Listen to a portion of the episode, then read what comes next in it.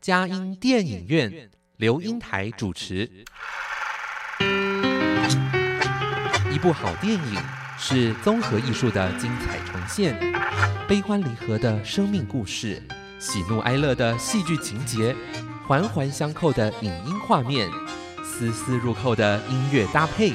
透过专家对电影的赏析，让我们与自己的心灵对话。看电影，谈人生，欢迎您收听由资深电影导读老师刘英台主持的《佳音电影院》。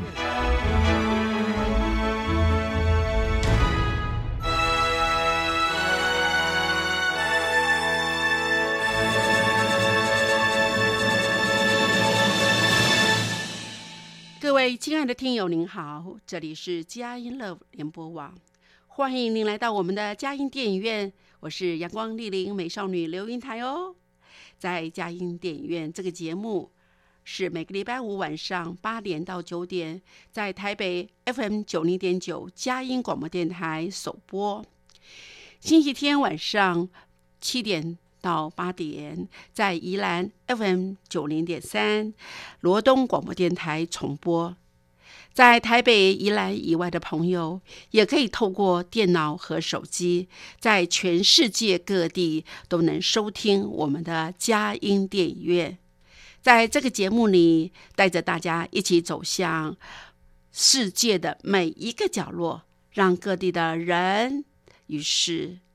扩张了我们的生活领域，开拓了我们的心灵视野。透过许多优质的电影，让我们在这当当中能够他们的悲欢离合的情节、喜怒哀乐的情绪，使我们与自己的心灵对话，对自己生命醒思，激发对梦想的坚持，寻求美好的人生价值。今天我们在。英台谈电影的嘉音电影院当中，与您分享精彩的好电影是什么呢？就是呃，欢迎我们今天的特别来宾，呃，蔡佩云警察警官，警察的哈。哎，大家好，哎，很荣幸来到我们佳音电影院。哎，你今天要介绍电影是什么？先说。哎，刺激一九九五哦，刺激一九九，而且刚才我已经透露你的身份是警察的身份哈，而且年龄好年轻哦，真的，我觉得，呃，我们节目非常需要呃老中青三代，而且还包括了呃不同的性别啊，让我们这个节目呢增加它的一个广度跟深度，而且呢，在这当下呢，哎，呃，这个刺激一九九五好像跟你的警察身份有一些关联哦。哎，就是有讲到监狱，然后逃狱的相关情节，这样。对对，而且可以跟跟我的工作有连接，这样。哎，对对对，好，很好。哎，那呃，这样子，我想佩云哈，我就直接称你配云好了。好，这么年轻，我觉得好好很高兴，我们的节目里面来了年轻人，而且我觉得年轻人可能看。尤其只是你在选这个电影的时候，我真的有点非常的讶异，因为现在年轻人，呃，大概看的一些都是非常的那种，呃，五光十色的那种非常绚烂的电影，哈，叫稍纵即逝的感觉。可是《刺激一九九五》却是非常难得，而且有经过了二十五年的一个经典呢电影啊，一九九四年的时候就开始拍出来了。哎，你那时候还没有出生呢，对，没错。可是，呃，你好吧？我想我们想对你谈的东西很多哈。那我想先你先做一下自我介绍，好不好？好，OK，没问题。哎，首先感谢英台老师的邀请，让我就是有机会人生第一次上电台这样子。嗯嗯。那我目前是一名警察，嗯，然后因为修读空中大学的关系，跟老师。呃，相似这样，嗯，也算结缘了哈。对对对，那目前是担任外勤工作，呃，快两年了。嗯，平常就是要轮三班，就是早班、中班、晚班这样子。嗯嗯。然后也是要骑车在外面巡逻。骑的什么车啊？是开车还是摩托车还是脚踏车？大部分还是骑机车这样的。啊，骑机车。对对对，嗯。好像在巡逻的过程中，好像要做一些，呃，怎么样让我们这个社会秩序比较良好的这个这样的工作？你通常是要做什么？呃，可能类似取缔违停啊，处理民众纠纷，或者是调阅监视器，就是相关的。对哦，这样。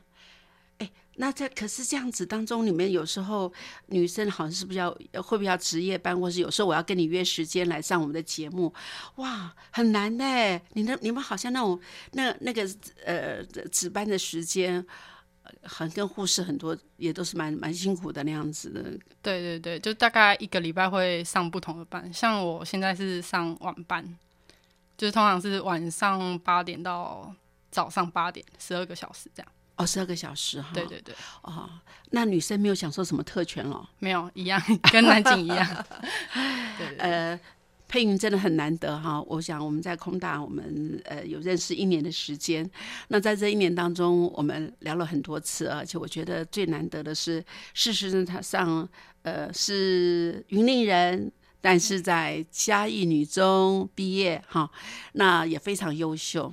但是因为很想要帮助家里，不要让，不然一般的大同学很少去把自己就是做警察，或是以前让我们做，像我以前是读北一女，我们要去，因为读考师大可以免费，有公费这样子。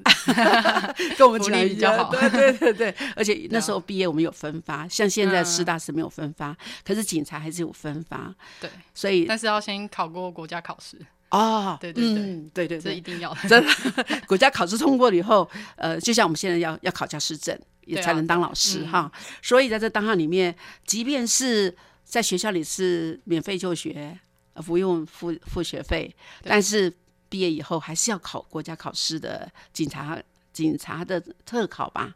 这叫特考还是呃，就是国家考试警察特考，特考？考过以后才能够升任哈。对对对，而且让你家里就至少你就，虽然你有没有羡慕一些同学读普通大学的啊、还是多少会有啊，就是好像有点遗憾，这样没有念过大学这样。哦，这样子，对对对所以你就呃在当警察，就在职进修，在读空大，嗯也拿到了大学学位，一样可以考研究所 而且还是可以考警大嘛，对不对警察大学，而且哎那，所以呢，我觉得真的是能够呃。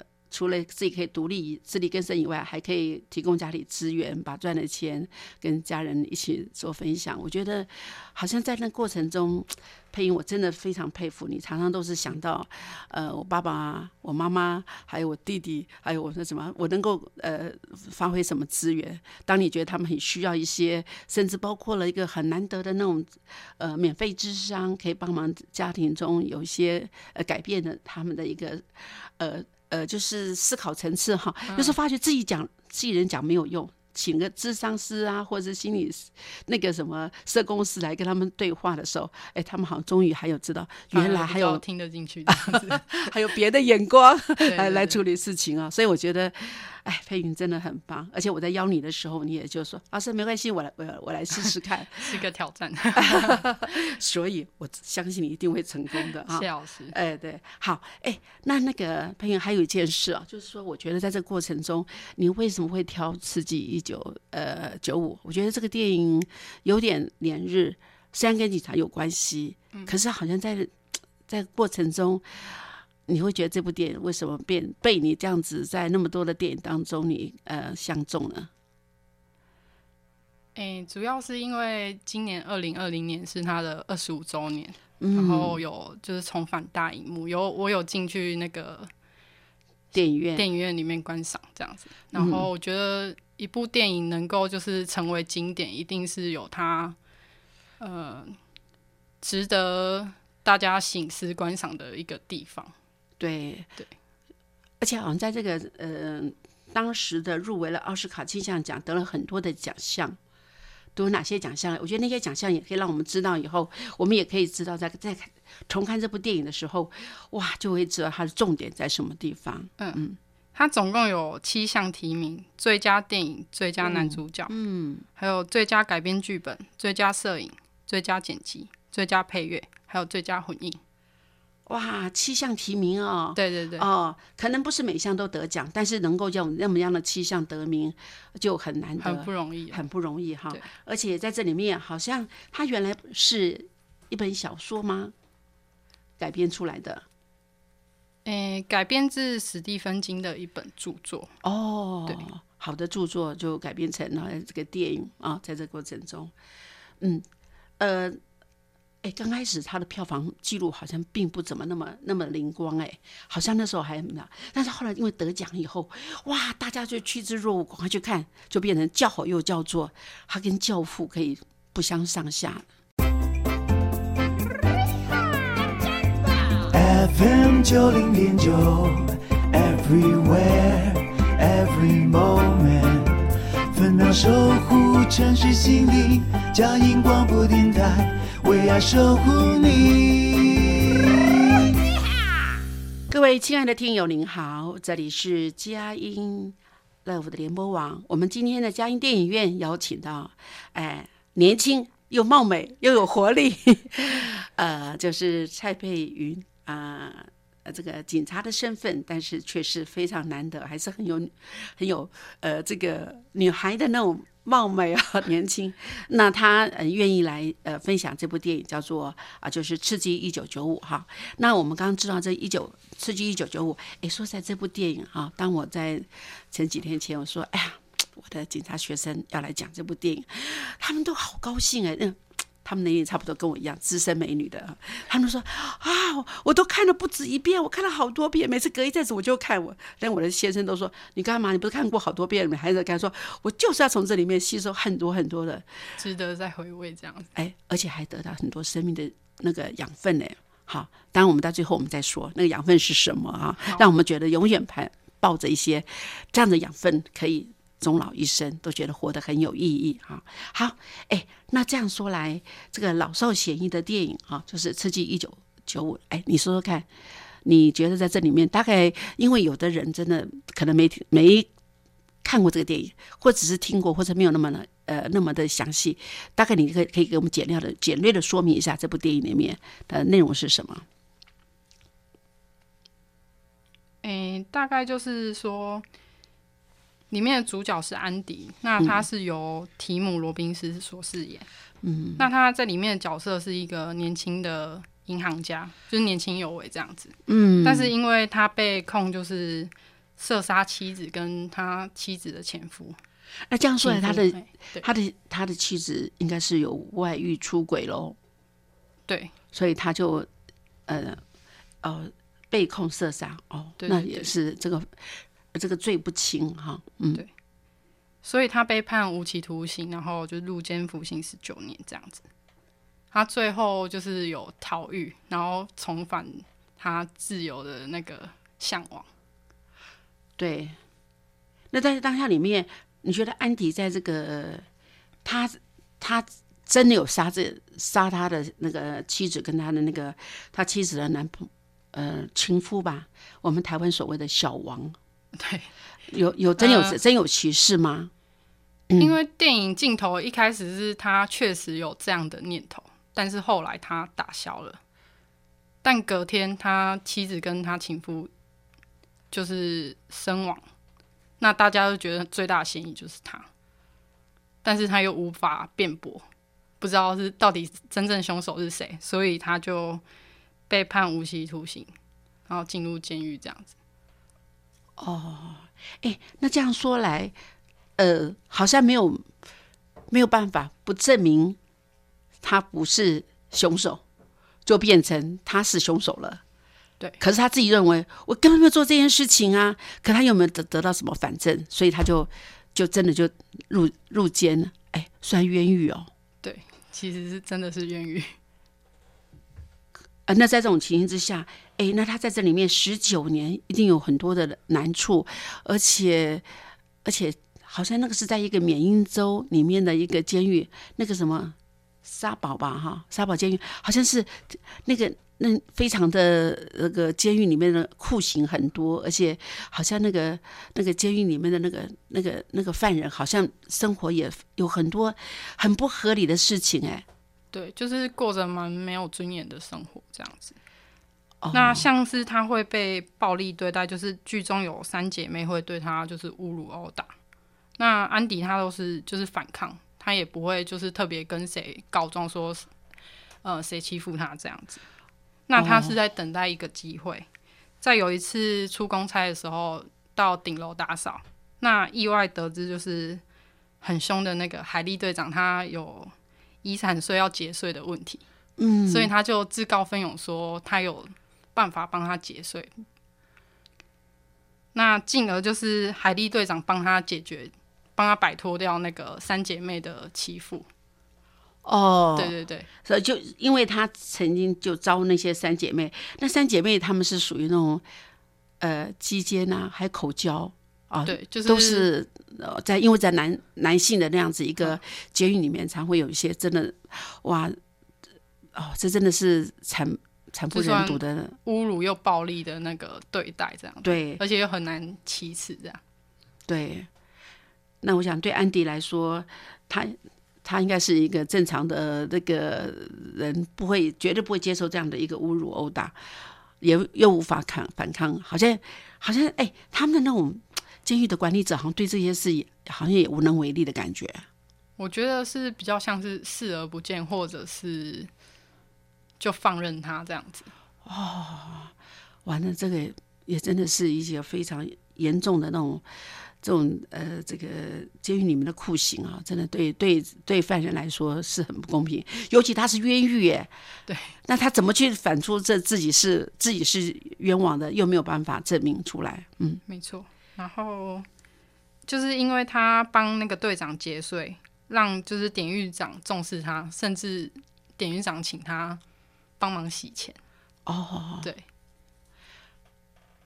那在这里面，哎，那他除了这样子，想要有些呃，在监狱里面有时候表现，让他的那个呃，这个监狱里面的官长对他有另眼看待，他在也在等待机会，能够怎怎么样做一些逃逃脱出来的这样子一个意图嘛？像是他洗钱的时候，有一个帮典狱长用一个假个子，嗯嗯，那这个假个子就是作为他逃狱后的另外一个身份。哦。所以在这当案里面，我想这个年轻的银行家还是蛮聪明的。其实他已经做好所有的规划了，嗯，对，一步一步的进行中。对。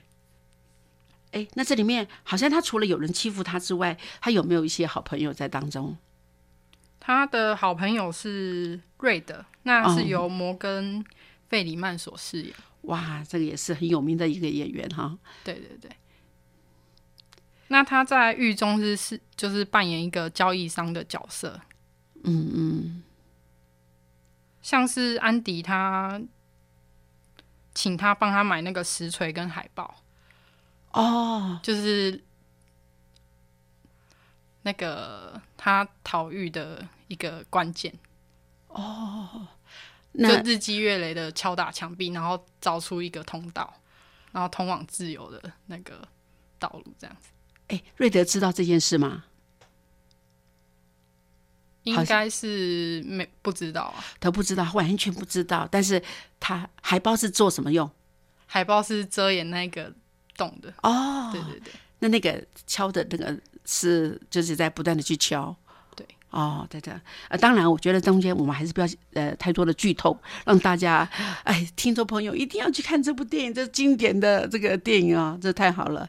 哎，那在这里面你还觉得有哪些东西是呃呃，我觉得在这样困境当中哈，那个就是安迪他怎么样去做一些。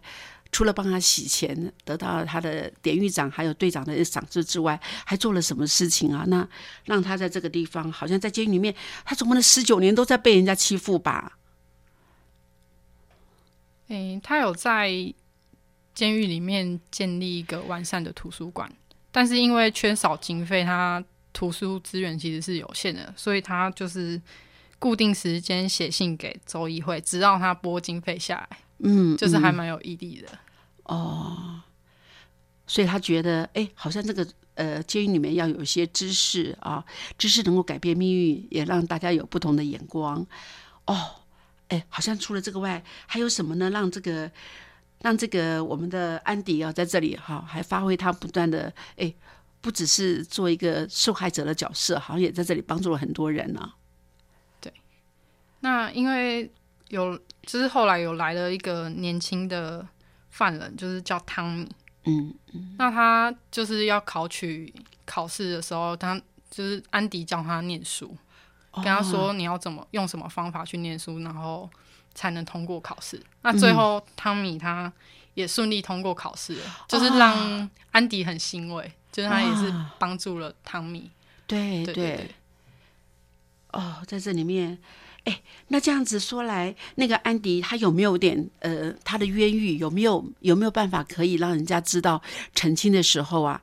那是大家觉得他是可疑人物，但是他却并没有真的动手杀过他的太太跟他的情夫，那怎么办？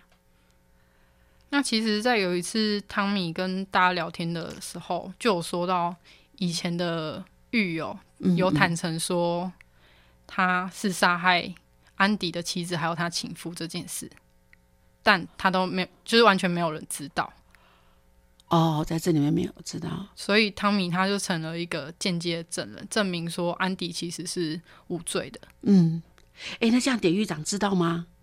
后来就是安迪有去跟典狱长说，那但是因为典狱长为了把安迪留下来继续洗钱，所以他就射杀了汤米。哦哇，这样子真的是这样对那个安迪太不公平了啊！哎，但是这里面好像有一部有个《费加诺婚礼》在这里面有曾经播出来，是怎么回事呢？嗯当时是安迪他把自己反锁在办公室里面，嗯然后用广播器播放莫扎特的那个《费加洛婚礼》，哇对，那些那个犯人们一定会非常的惊讶他们就是顿时就是放下手边所有事，然后静静的聆听，这样。哇！原来音乐是可以非常非常的让人带来很大的希望，而且觉得那种喜乐的感觉哈、可以抚慰人心。抚慰人心。对，台北 FM 九零点九，佳音广播电台；桃园 FM 一零四点三，Go Go Radio；宜兰 FM 九零点三，Love Radio。这里是佳音 Love 联播网，精彩节目，欢迎继续收听。各位亲爱的听友，您好。呃，我们佳音电影院今天邀请的是呃蔡佩云小姐啊，也是女警察哦。她要为我们带的电影是《刺激一九九五》啊，《刺激一九九五》。哎，在这里面，呃，哇，这个罗嘉乐婚礼哈、真的是在监狱里面呢，而且我觉得透过安迪的聪明智慧，哎，还把门反锁。对不对？而且让那个人呃，别人不能进来去呃，让他不放，他就啊，他一定要把这个无法阻止他放哎，无法阻止他。而且呢，让所有的犯人哎，也有听好听音乐的机会。哦，原来一个这样的一个美好的音乐，哇，感动人心。我想大家的暴逆之气也在让音乐当中，哇，整个完全沉淀下来沉淀下来了。哈，哎，那我。这部电影真的是呃，也两小时多嘛，哈。这部电影它本身在描述这样子的一个结局的时候，配音，我还是叫你这个呃，这个这个不要剧透哦哈。只是这部电影真的很值得去看，但是我们发觉，哎，它好像也是蛮励志人心的耶。而且在这里面，我们发觉善恶皆有报。不是不报，只是时候未到。这里面我们发觉他那个呃，真的感觉到，呃，好像里面有感觉那个谁还是没有得到冤狱，得到那个就平凡平反，但是感觉上好像觉得，呃，上帝用另外一种方式得到平，让他平反了啊，因为人死不能这个帮他出来作证嘛，那个反汤米死了，对，但是但是他还是设法做好能够呃越狱的一件事情。啊，好吧，那不管怎么样，各位听众朋友一定要去看这部电影哦。呃，在网络上说实在要找这部电影免费收呃收看的话，还是一件不难的事情嘛啊。好，那哎，那这部电影哦，你觉得他导演在让你觉得这个年轻人哦，你觉得最深刻的是什么事啊？最深刻的地方，我是觉得电影呈现的体制化，哦，体制化怎么说？就是监狱是像一堵高墙。嗯，那它很有趣，就是你刚入狱的时候会痛恨它，因为它剥夺了你的自由。那但是渐渐的，你就习惯就是生活在其中，嗯，到最后你就是不能没有它，这就是体制化，它根深蒂固的，呃，潜移默化在你的生活里面。哎，那意思是不是说，这个这些只要在监狱里面，好，其中有个什么老布啊，老布一个他那个一个关了五十年的，他真的出来的时候，他就没有办法适应现实的生活了。应该这么说，因为他在监狱里面待了五十年，那他其实监狱对他来说是个舒适圈，而且他在里面算是比较德高望重的一个人。那他出狱之后什么都不是，就是一个更生人而已。哦反正他不知道怎么样去生活了。对，可能嗯，在那档案里面，哎，后来那个谁的安迪的好朋友瑞德呢，他也是虽然没有关到五十年，他也关了很多年了。对他假释第三次才成功，那有后来有出狱。那像他是在超市打工，他有一个有一个桥段是也是体制化的表现。嗯嗯，因为他就是跟老板说，就报告说我要去上厕所，然后他就有说，如果没有报告，他可能就尿不出来这样。对，我这个这个这这这一段真的让我都还蛮印象深刻的。哎，对对对，哎，我觉得好像就是要这样子，要报告才能够上，变成一个反射动作。对，所以那个老板赶快就跟他说：“过来，过来，过来，下次上厕所就上，不要告诉我。”对，可以直接去这样。对，我觉得也看到一种。生活中的一个制约啦，没办法，嗯，还有呢？那像是瑞德跟安迪，他剧中有一个对话是，瑞德觉得希望是危险的东西，他会杀死人，因为他可能觉得说，你今天如果抱有希望，那他可能会落空，就会造成失落。那安迪是跟他说，希望是美好的，那也许是人间最美的事，而美丽的事物永远不会消失。这个在结局的时候会呈现给大家哦，这样子哦，对对。好，那我我倒在想哦，假如说以这个呃二十二岁的年轻人啊，你觉得要抱着希望，还是觉得希望是一件让我们会呃，因为不要有失望，所以就不要有希望。我觉得这是一个心态问题，就是嗯嗯，就是像那个安迪说的。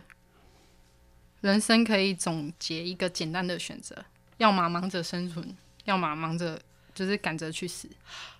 对，这是一个积极进取的那个生活态度，或者是你要浑浑噩噩的过日子。嗯嗯，对。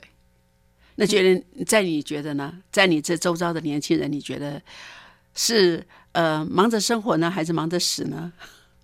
我觉得都有哎，真的 还有都有啊？对啊，怎么说呢？因为如果没有目标的话，就不知道自己该往哪些方向走。那有些什么计划？那当你今天有一个目标、有一个希望的时候，你就会去规划下一步该怎么走。嗯嗯。那至少就是人生可以过得充实一点、精彩一点。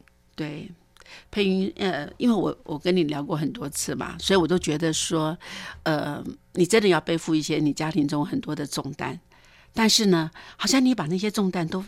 也成为自己的一种希望的感觉。你常常也是呃，希望你能为家里做什么事情来改变你家里的状况。这点让我让我很感动哎，你自己觉得呢？你把它当做一个负担呢，还是一种甜蜜的负担，还是一种重担？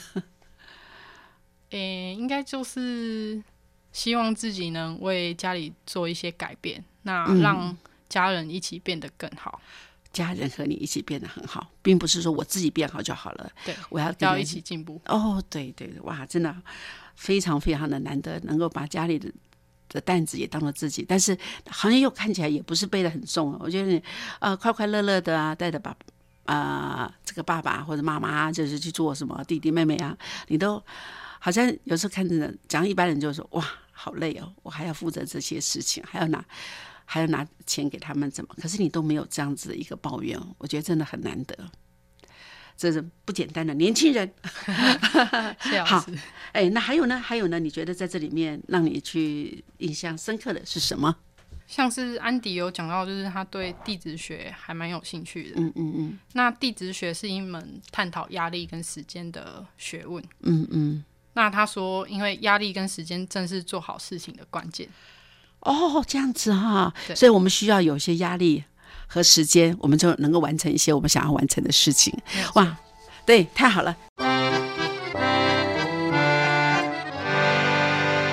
这里有星星、盼望和爱，分享喜乐、祝福、平安，分秒守护城市心灵。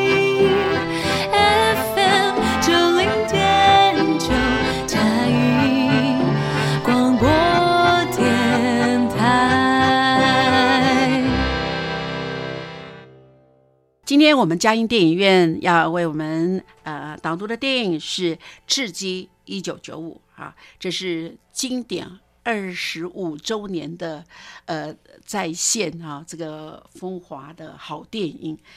嗯 那个配音啊，哎，这样子哈，我觉得这部电影哦，它呃，好像除了它的剧情非常的那个呃，让我们有诡谲多变化之外，哈，它的音乐也非常的棒嘛。啊，刚刚我想我们听了三段音乐之后，都知道这音乐很棒。那在这里面，好像它真的主要传达的主旨是什么呢？我认为是希望与自由，嗯，怎么说？因为你怀着怀抱着希望，所以你有目标，然后想要重新获得自由。哦所以你有没有发觉，是看起来是没有希望的，好像在被冤狱，而且能够为他作证的一个间接证人已经死掉了。那可是他还是会另谋他途，抱着希望去找到自由。哇，这不容易。对如果是他自己放弃了，那这件事情就没救了，就不能有，就不会有另外的可能。嗯，嗯那因为他今天有怀抱着希望，所以他才另谋他路，嗯，才重新获得自由。而且感觉好像最最后的结局，他有没有把瑞德？因为瑞德后来也要假释嘛，对不对？那可是瑞德可能也很怕，他可能可能会走到老布的那条路上。好像出来之后，他们好像有一个叫做中途之家的对对，暂时住在那边住同一间房间。同一间房间，上面好像都会有做记号，说谁在那边做什么，甚至包括老布也在那边上吊自杀死掉嘛。没错，哎就是老布有在那个木板上面留言说：“老布到此一游。哦对对对，所以对对瑞德来说，他好像呃假释并不是很快乐，反而可能是是不是能够在这个社会做更生人做的，可以再重新站起来啊、好像并不容易的事情。那哎，那那个安迪安迪是先逃出去嘛？他对瑞德有没有帮助？”我认为是有的，因为他在监狱里面有跟瑞德做一个约定，如果瑞德假释出狱之后，就到他跟他妻子求婚的地方找一封信。嗯对那因为瑞德他也确实有丧志的状况，那他有想到说他跟安迪还有一个约定，所以去赴约，嗯。那重新找到一个希望。对，所以有时候我们在一个人不单只要独善其身哈，有时候还是可以帮助一些可以值得帮助的好朋友。我发觉瑞德啊，好像只是欠了很多的那种机会，否则以他可以跟那个呃这个银行家安迪能够这样子。平起平坐，那种谈话自如，我觉得哎，引导互相的帮忙，哎，我觉得瑞德真的也是很有内涵，只是没有那个欠栽培，没有引导。对对对，在这里面，所以好像在最后呢，即便是这个安迪很好了，他也要做有一个伴啊，他们到哪？他们找一个地方来重新开始他们的人生啊，真的很难得哈。那这里面哦，你觉得在这现实生活中，这部电影哈，好像还有什么让你觉得很想跟我们的你这个我们好好用警察身份来觉得，你觉得有些什么样的想法？这个电影中好像有些体制化的问题嘛，哈，就是知识化。那你有什么样的呃感触呢？就例如我们在公务体系里面，有很多规定都是制式化，以前就这么规定的，那为什么这么规定？嗯我们就是会有时候会想说，为什么会这样规定？就其实不合理，嗯嗯但因为大家都这么做，所以就跟着这么做，也没有人想说要改变。嗯或者是要去做一些不一样的事情。嗯嗯所以这个就是那个公务人员有时候就是太习惯于我们的制度，嗯，那没有嗯去求新求变，不像一些私人企业，他如果不求新求变，可能就被淘汰了。嗯，对。那你觉得安迪对他妻子外遇的反思？我觉得这好像警察呃的身份，我以你们那种常常常那个生活的呃值班的时间都不太一样哈。对这方面，好像婚姻的经营也是一个很大的提醒哎，你觉得呢？因为其实安迪他也有自我反省说，虽然他不是真正杀害他妻子的凶手，嗯，但他是间接杀害他妻子的一个凶手，这样子。嗯，因为就是他原本夫妻俩就是感情很好，就是很恩爱，但是因为后来他长期因为工作疏忽了妻子，那就造成关系的疏离，嗯，所以可能因为这样子，妻子才会在外寻求慰藉。哦所以这样说来，安迪还蛮很难得会自己我自我反省说他我不杀伯仁，伯仁却因我而死哈。所以我觉得这也是不容易。还有他们没有小孩，不然他们小孩子看一个妈妈呃过世，爸爸入监啊，那我想对孩子是一个家庭更大的迫害。可是另外还有一件事，就是他哎他自己还能够这样子反省到，可能呃。千金难买早知道啊，他就不能去经营他的家庭。那这里面我们看听感觉上好像在这个呃有假释哈的，好像是假释这个瑞德也也经过三第三次假释审查才通过。哎，在你们来说，警察界这个有什么困难吗？应该是说会去评估他在狱中的表现，还有就是访谈过程中他确实有没有悔改的那个心意。嗯那瑞德他前两次在假释的时候都是很信誓旦旦的说：“哦，我已经悔改了，我觉得我已经改过自新了，没有问题了，我可以假释。”那他这两次都被驳回。那到了第三次的时候，他反而是用另外一种方式来呈现，就是说，如果他能回到一个小朋友，诶、他现在已经是个老人了。那当年犯错的小朋友，他已经找不到了。他很想用现在的身份去告诉他哪一些地方做错，就是用反面的方式来说，他其实已经悔改了。那他表现的是不在乎这个审查有没有通过，假释有没有成功，那就是心境上的一个转变，从得失心很重到一个豁达的心境。哦所以在做假释审查的时候，也要会考考虑你这是真的呃这个真心悔改还还是只是因为应付我要出去，所以只要是真心悔改，才有机会是真正的这种呃彻底的改变啊，否则的话也只不过是短暂，说明在社会中还是会制造一些这个犯罪事实哈。所以在这电影里面，我想我们今天谢谢呃呃佩云啊跟我们来讨论这部电影，那让我们有很多的提醒哈，希望是永远不要放弃，而且希望不是带自己带来了光明，也带着他的好朋友一起走入到一个康庄大道啊。这里面我还是非常喜欢的，它里面引用了呃圣经上的说，马太福音十三章三十五节。你们随时警醒，因为你们不知道家主何时会来，或晚上，或半夜，或鸡叫，或早晨。好，另外呢，他这里还有一个约翰福音八章十二节：“我是世界的光，跟从我的必定不在黑暗里行走，必要得着生命的光。”哈，我觉得这部电影它在最后好像蛮强调这两个，也给我们大家提醒说，假如。安迪永远不放弃希望。他虽然有时候也会抱怨上帝为什么给他这样的冤狱，可他后来也觉得自己忏忏悔说，我也对我太太让他造成这样子的原因。哎，我觉得这里面真的让我们随时注意，要有希望，而且要警醒。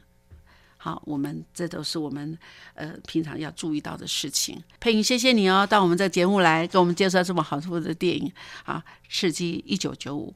那呃，也谢谢大家收听我们的这个嘉音电影院。呃，下个礼拜我们空中相见哦，祝福大家这个礼拜平安喜乐，有阻碍相随。谢谢。